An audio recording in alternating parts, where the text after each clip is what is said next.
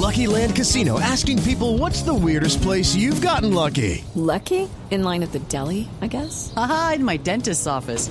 More than once, actually. Do I have to say? Yes, you do. In the car before my kids' PTA meeting. Really? Yes. Excuse me, what's the weirdest place you've gotten lucky? I never win and tell. Well, there you have it. You can get lucky anywhere playing at LuckyLandSlots.com. Play for free right now. Are you feeling lucky? No purchase necessary. Void where prohibited by law. 18 plus. Terms and conditions apply. See website for details.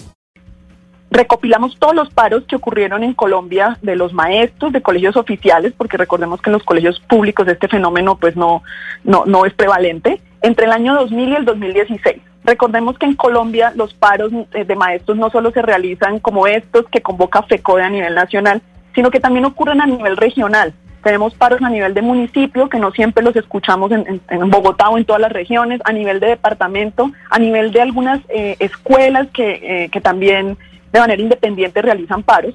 En ese periodo eh, hubo 1.222 días de clase perdido, entonces no solo eh, tomamos información de los números de paros, sino los días perdidos, y como usted mencionaba, da que en promedio son 72 días perdidos por, eh, por cada año de estudios, el 35% de la jornada, y esto hace que los estudiantes, al tener menos tiempo de clase, menos tiempo de instrucción, eh, tengan menor desempeño en matemáticas y en lenguaje en las pruebas Saber 11.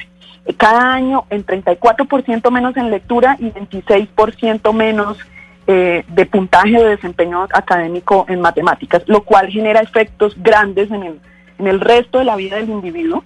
Recordemos la importancia de las pruebas Saber 11, es una prueba de estado obligatoria con la cual se decide el ingreso a la educación superior, con la cual se otorgan créditos beca, por ejemplo, lo que era el antiguo programa Serpilo Paga o Generación E. Esto lo único que está haciendo es agravar las desigualdades sociales y reducir las oportunidades de nuestros niños y jóvenes en Colombia.